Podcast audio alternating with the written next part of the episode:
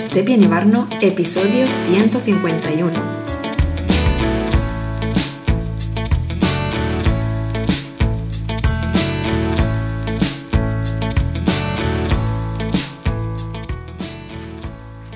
Bienvenida, bienvenido al podcast de Stepien Ibarno. Un espacio para hablar de arquitectura, productividad, identidad digital y muchísimo más. Cada semana estaremos por aquí con un nuevo podcast para ti.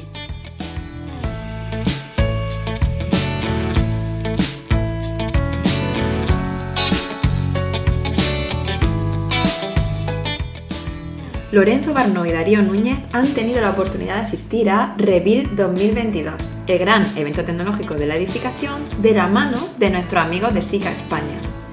En esta entrevista, nuestro compañero Darío habla con Gonzalo Causín, director general, y Ramiro García, director de I+D, acerca del libro blanco de la sostenibilidad que se presentó durante este evento la innovación y sostenibilidad como clave en los sistemas constructivos propuestos por SICA, mediante estrategias como el aumento de la vida útil y reducción del mantenimiento de los materiales.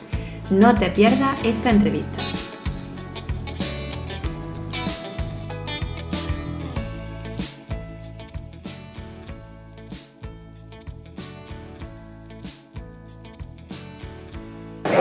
Buenas tardes, eh, soy Darío Núñez, colaborador habitual de Stepien Ibarno y estamos hoy en la Feria Revil en el pabellón SICA con Gonzalo Causin, director general de SICA España y Ramiro García, director de I+D.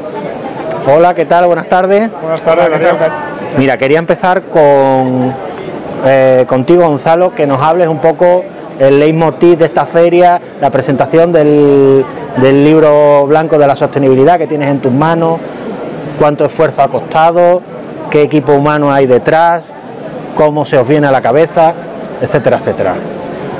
Bueno, nosotros eh, esta feria lo, encontramos como el marco ideal para presentar una de las iniciativas que, más ilusión hemos puesto a lo largo del año, que es esta presentación del libro blanco de sostenibilidad de SICA España.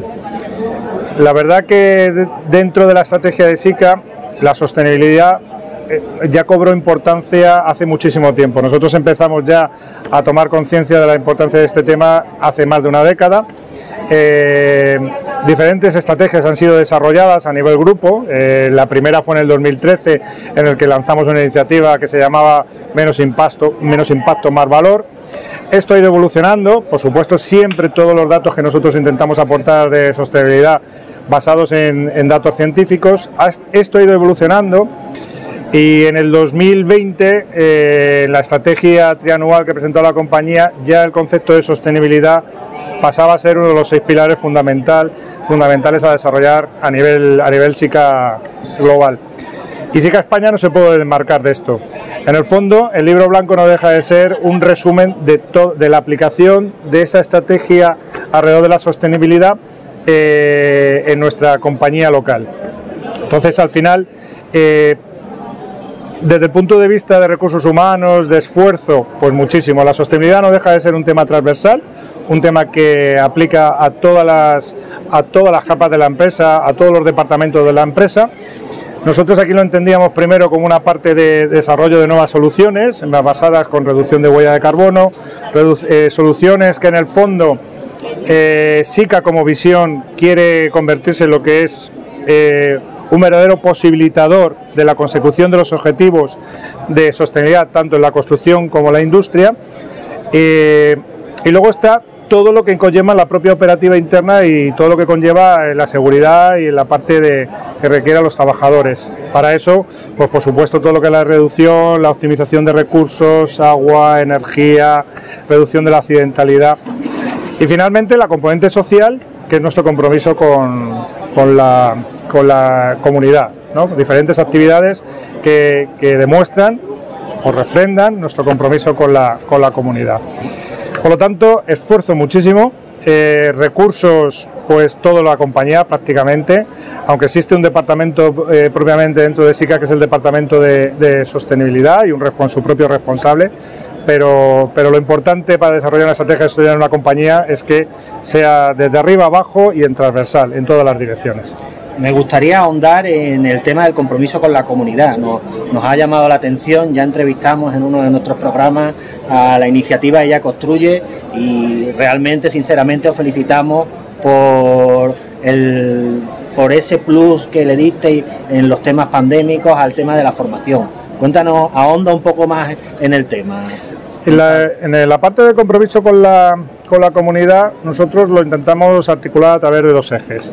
El primer eje es eh, intentar a través del voluntariado de nuestros propios empleados eh, colaborar o ayudar a algún colectivo desfavorecido dentro de la comunidad donde actuamos. Por ejemplo, para poner para poner alguna de las últimas acciones o actividades que hemos hecho, colaboramos con la Fundación Pardo Valcárcel, que es una, una asociación sin ánimo de lucro, una organización sin ánimo de lucro que se dedica a personas con discapacidad intelectual y a través del propio empleado de SICA de manera voluntaria, pues lo que hicimos es eh, renovar, rehabilitar una de sus instalaciones, unos talleres para que las personas que trabajan allí puedan desarrollar perfectamente su actividad. Fue una actividad magnífica en la que consiguen mezclarte con, la gente que trabaja allí y con la gente que, que vive a diario ese tipo de, en ese tipo de, de circunstancia. El segundo eje es intentar fomentar la diversidad tanto en el sector de la construcción como en nuestra propia empresa. Diversidad tanto de género como generacional. Eh, la iniciativa de Ya Construye que tú mencionabas era orientada a intentar fomentar la diversidad de género, eh, intentar eh, impulsar la, presencia de la mujer en el mundo de la construcción, pero no en la, parte en la que ya está, y con una presencia muy relevante en la parte de proyectos, confecciones, ingeniería, arquitectura, sino en lo que son los propios oficios. Entonces, para ello, pues desarrollamos un programa formativo en el que tuvo una acogida magnífica, prácticamente hubo 600 solicitudes, al final, al final, pudimos formar a 70 personas en diferentes oficios, aplicaciones que son las que SICA eh, habitualmente comercializa y bueno, pues eh, seguimos eh, pensando en seguir en esa dirección. Por otra parte, ya buscando más la diversidad generacional, pues tenemos, una, tenemos nuestro principal foco de atracciones en el mundo de la universidad. Ahí intentamos hacer diversas, diversas actividades, pues desde la creación de una cátedra dentro de la Universidad eh, Politécnica de Madrid, en el que pues transmitimos toda la innovación, intentamos, otorgamos becas a, a, los chavales jóvenes que están ahí estudiando, en definitiva aproximamos la empresa al mundo de la universidad, como hacer jornadas de atracción, de, de captación de talento dentro de, la, de, la propia, de las propias universidades. O sea, yo, nosotros lo creemos fundamental, eh, intentar trasladar una necesidad que tiene el sector de la construcción dentro de las generaciones jóvenes. Se habla de que se van a necesitar 700.000 puestos de trabajo para llevar a cabo todos los planes que tiene, que tiene España, sobre todo en el mundo de la rehabilitación, y desde luego hay una falta de personal cualificado tremendo y nosotros tenemos que, que aportar en esa También línea. estáis ahondando en ese tema de la rehabilitación, ¿no? Estamos andando en ese tema de la rehabilitación, indudablemente el sector de la edificación está girando desde la concepción de construcción de obra nueva, que fue el verdadero motor hace muchos años, ahora una necesidad de, de rehabilitar el parque edificatorio en España. Se sabe que aparte de ser un gran generador de huella de carbonos, el 40% de las emisiones viene de, los edificios, aparte de tener un, un parque edificatorio muy viejo, con prácticamente ninguno con clasificación energética, pues vemos que ahí eh, existe una clara necesidad, existe una conciencia por todos los agentes que actúan, desde la administración hasta, hasta el usuario final, y desde luego nosotros tenemos una apuesta firme tanto en el desarrollo de nuevos sistemas, en formación, en creaciones de unidades de, negocio específicamente dedicadas al mundo de la rehabilitación. Para nosotros es un, una clarísima oportunidad que además responde a una necesidad de mercado. Ahora vamos a hablar con Ramiro García, director de I+D de SICA España y aprovecho para contaros una anécdota. Yo conocí a SICA España en una legalización de una obra en Siguero, Segovia. Había un, un porche totalmente ilegal con una viga de, de, madera así muy finita. Nosotros llegamos allí, esto lo vemos complicado, hacemos ahí un número gordo. Esto no cumple, esto no cumple. ¿Cómo lo solucionamos? ¿Qué le vamos a hacer? ¿A cambiar a estos pobres señores la viga de madera? Y de repente metemos en internet y vemos la solución de, de unas pegatinas que se le pone y ya no teníamos problemas de flecha ni de resistencia. Pero de como, como pegatina, eso tiene un nombre, eso se llama refuerzo de fibra de carbono. Son láminas que tienen un módulo de ion de 170 gigapascales y nada más y nada menos que 2100 megapascales de resistencia a tracción. O sea, hablemos un poquito, son pegatinas para algunos, pero otros nos tomamos muy en serio esas pegatinas. No, sí, la verdad que son soluciones de refuerzo estructural. Sí es verdad que en sistemas madera, cuando el material no es muy eh, homogéneo, como puede ser el caso a veces, si la madera no tiene una trazabilidad, no es un laminado, no es quizá ni siquiera la mejor solución. Eh, pero bueno, igualmente se podría haber evaluado y con mucho gusto hubiésemos ayudado a hacer el cálculo in situ y con cualquier tipo de aseguramiento. Cuéntanos un poco por encima cómo funciona el departamento de I+D, tenéis que estar a la última. A ver, eh, más teniendo aquí a mi jefe, debo decir, sí. Claro que estamos a la última y después de la última seguimos pensando. No, eh, claramente somos, tenemos una vocación de servicio dentro de nuestra área, que es el desarrollo y la innovación. SICA es una empresa centenaria, eh, una empresa que en su ADN está la innovación. El coraje a innovar, de hecho, es uno de los pilares fundamentales de nuestra compañía tenemos la orientación al cliente y el coraje para innovar. ¿Por qué? Porque es que hasta su propio fundador vio que la innovación es una herramienta de diferenciación. Por lo tanto, como es parte de nuestra naturaleza, mi departamento tiene un rol muy relevante, con muchísima visibilidad, con mucha responsabilidad, pero que la aceptamos con mucho gusto. Al final somos grandes generadores y consumidores de tecnología. Eh, los nuevos retos que se nos plantean desde el área I+D, pues creo que no voy a descubrir a nadie si hablamos de integración de la sostenibilidad en el diseño, la concepción de los nuevos materiales y soluciones constructivas. Eso es algo que, que, ha venido para quedarse y ha venido para quedarse siempre. De hecho, no creo que haya dos realidades en paralelo que coexistan. La única realidad que quedará será una realidad sostenible, sí o sí, y esa realidad sostenible tiene que pasar por la interiorización del concepto, que no es simple, yo creo que es quizá de lo más complejo de entender porque resulta muy etéreo para muchas personas entender cómo se entiende o cómo se vertebra, cómo se trae al terreno la sostenibilidad en mi contexto profesional, cómo contribuyo yo. Desde el área I+D claramente es el diseño, la concepción y evaluar, integrar esos criterios de sostenibilidad a la vez que desarrollamos. Te digo, yo cuando estamos desarrollando un mortero de reparación estructural para el refuerzo de una estructura de hormigón, pues evidentemente tenemos en cuenta la resistencia, su capacidad adherente, eh, su resistencia a la carbonatación, ingresos de cloruro, estabilidad dimensional, sí, sí, pero también cuál es el balance de huella de CO2 del material que estamos empleando, cuál es el consumo requerido para alcanzar esa prestación. O sea, tenemos el reto incluso de evaluar cómo, cómo crear más valor. Una de las formas que lo vamos a hacer, o lo estamos haciendo, es aumentar las fases de uso y, y reducción de mantenimiento. La vida útil es una estrategia excelente, la durabilidad o resiliencia de los materiales excelente para ganar sostenibilidad. Eso es como nosotros, como fabricantes de materiales y soluciones constructivas, lo estamos haciendo. Pero el reto será que cada cual interiorice cuál es su rol, dónde aporta sostenibilidad y desde una metodología rigurosa como el análisis de ciclo de vida, ver cómo es capaz de generar más valor. Un valor nuevo, un valor sostenible, que es quien quien va a avalar la integración de la sostenibilidad en las soluciones constructivas. El otro día lo hablaba yo con mi socia y decía, es que no tendríamos, Carlota le decía, no teníamos que hacer casas que no fueran sostenibles. O sea, no, no debería existir, como tú decías, no debería existir solo más que esa oferta. O sea, que solo todo lo que se construyera fuera sostenible. Claro, entonces lo que bien, como bien dice, hay que poner cada uno su granito de arena. Entender. Vosotros lo estáis poniendo. Pero bueno, yo creo que nosotros nos tenemos que comprometer también. Creo que es tarea de todo. De hecho, eh, al final se tiende a modelos mucho más colaborativos. El sector de la construcción tiene que entender que de forma aislada no vamos a generar inercia ni efecto tractor y evidentemente nosotros tenemos una responsabilidad dentro de nuestro rol como fabricante de materiales para la construcción y de soluciones constructivas y líderes del sector, no cabe otra que dentro de nuestra área, dentro de nuestra concepción, hacerla entendible para que otros puedan beneficiarse de esa inercia. ¿no? Y de esa manera, todos, cada uno en su área de valor, generemos una solución que sea sostenible, o sea, que nos permita estar aquí al, metro, al menos otros 100 años, nuestra compañía al menos, y yo espero que también otros 100 años, que no lo sé, pero intentaré. Quería hablarte de dos proyectos específicos, que nos contaras un poco en qué consisten, y a Gonzalo hablar un poco también de uno de ellos, en su vertiente más colaborativa, como estábamos hablando.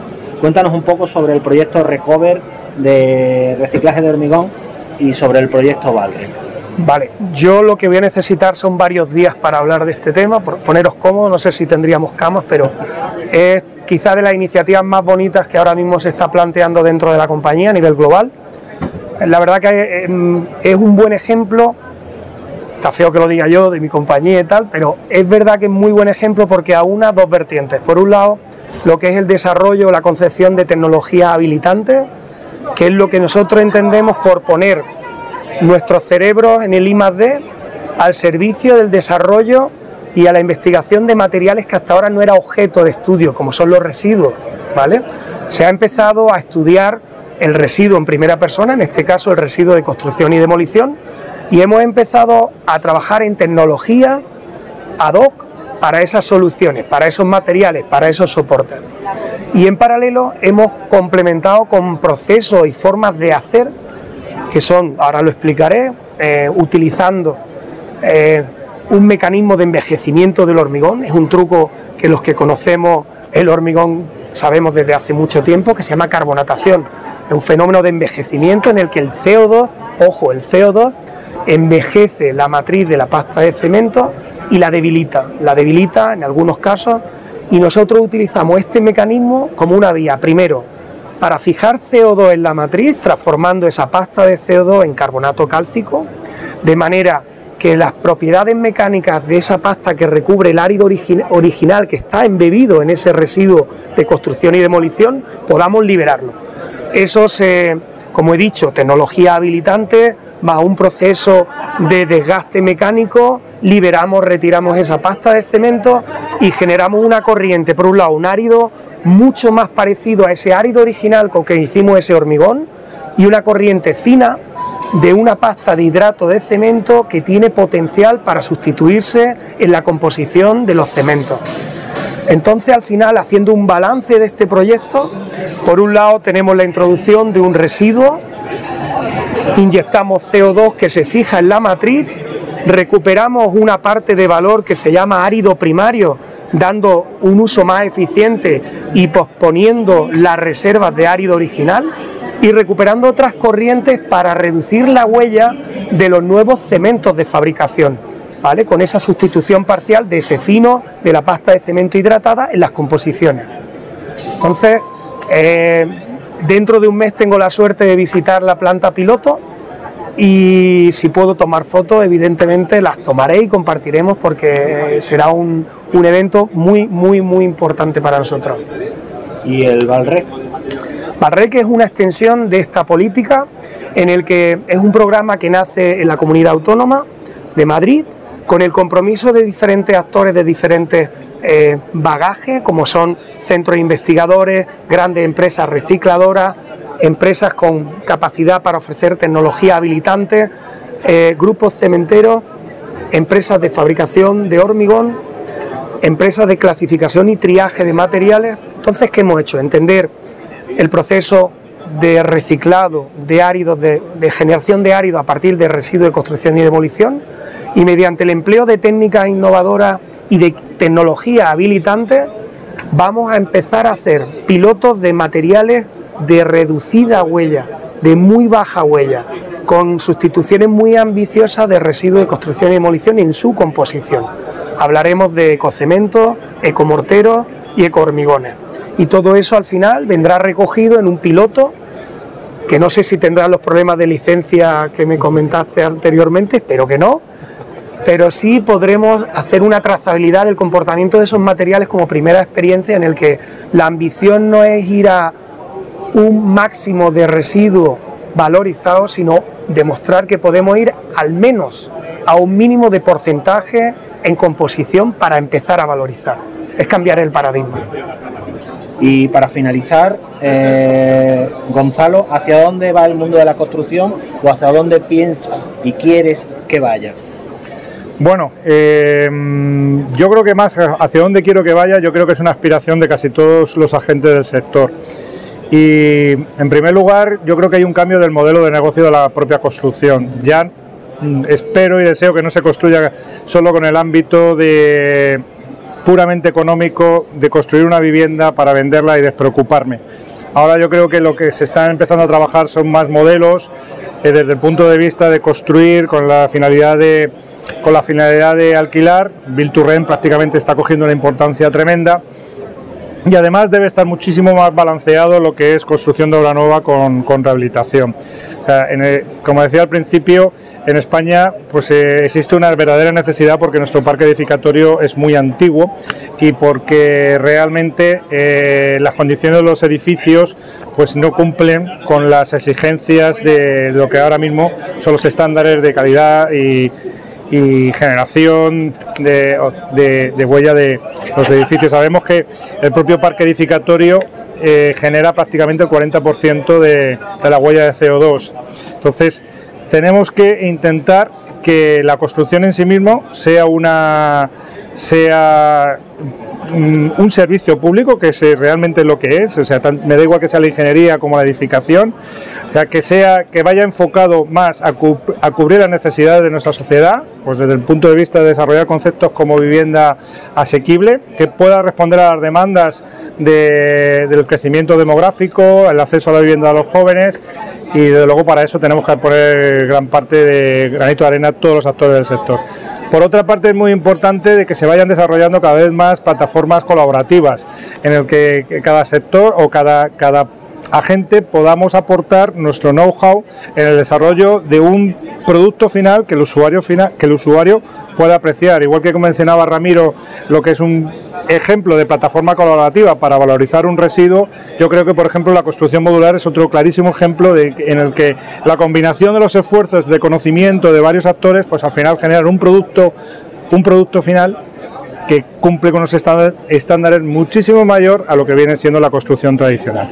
Entonces, creo que por ahí van los tiros, creo que por ahí va el futuro, indudablemente necesitamos más compensación y la construcción en definitiva tiene que responder a los retos como motor económico que es que tiene la sociedad en general. Mayor diversidad, mayor sostenibilidad, aumento de la digitalización, aquí estamos a años luz de otros sectores Creo que somos el segundo sector menos digitalizado después de la agricultura. Tenemos todo por hacer por delante.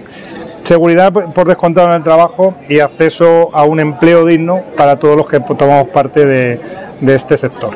Creo que el sector de la construcción necesita nutrirse de las nuevas generaciones, necesita atraer el talento y necesitamos mantener y preservar ese rol relevante que tenemos en nuestra sociedad. Eh, la sostenibilidad se tiene que integrar en nuestra, en nuestra área, en nuestro sector, tenemos que saberlo hacer. Eh, para eso es fundamental que todo el mundo entendamos cómo debe hacerse desde el convencimiento. Eh, pero eso requiere también una segunda fase que es el entendimiento. Entonces todos tenemos que evolucionar, entender la naturaleza que subyace a estas palabras, que al final pueden resultar banales si no le damos contenido riguroso para luego poder convencer y salir un poco más allá de lo que serían los estándares, retar los paradigmas y poder crecer. Entonces yo resumiría que la sostenibilidad debe ser partir de la creencia para evolucionar en un entendimiento hasta llegar al convencimiento. Eso es un proceso, no tenemos tanto tiempo como una década, debemos correr rápido ese camino porque nuestro sector lo que requiere es de, de una renovación del parque mobiliario conforme a estos criterios, interiorizarlo y mejorar la oferta, como dijo Gonzalo, entendiendo la oferta como una cubrir una necesidad vital. Creo que, hablar de una vivienda digna para las nuevas generaciones, para cualquier persona, es una ambición legítima, todos tenemos derecho a ese acceso, entonces es fundamental que desde nuestro prisma aportemos nuestro granito de arena y no un granito, algo más que un granito. Eh, ¿Cómo veo yo el sector en 2030? No lo sé, yo estaré en mis vacaciones digitales en el metaverso, por lo tanto no me enteraré mucho, pero sí os diré que mm, esto va a evolucionar muy rápido. Quiero romper un tópico, el sector de la construcción es de los más dinámicos y simplemente dar un, un indicativo, es el segundo sector que más patentes genera en la oficina de patentes. Entonces rompamos ese cliché, dejémonos de complejos, de- dejémonos de estereotipos en el que es un sector antiguo, que no, que no tiene inercias para nada. Eh, somos muchas personas desde dentro las que colaboramos para que así sea, trascendiendo el ámbito de tu empresa, entendiendo que favorece al sector y tenemos la obligación para con el sector y para con nosotros de que esto sea un sector relevante. Entonces esa es mi, mi mi visión, ¿no? en el que mantengamos ese rol de liderazgo en nuestra sociedad, desde nuestro perfil, cada cual dentro de su área, donde proponga valor, eh, un valor cada vez más, más sostenible y más coherente con lo que necesita nuestra sociedad. Muchas gracias por las bonitas palabras, las compro cualquiera de las dos. ¿no? Yo creo que tenemos que arrimar todos el hombro por la sostenibilidad y realmente desde y Bar os felicitamos por este libro blanco y creo que, que la visión de grandes empresas como SICA hace que estos pasos lleguen al usuario final. Suscríbete al canal de YouTube y dale a la campanita y muchas gracias a los dos, Gonzalo, Ramiro y muchas gracias a SICA en general.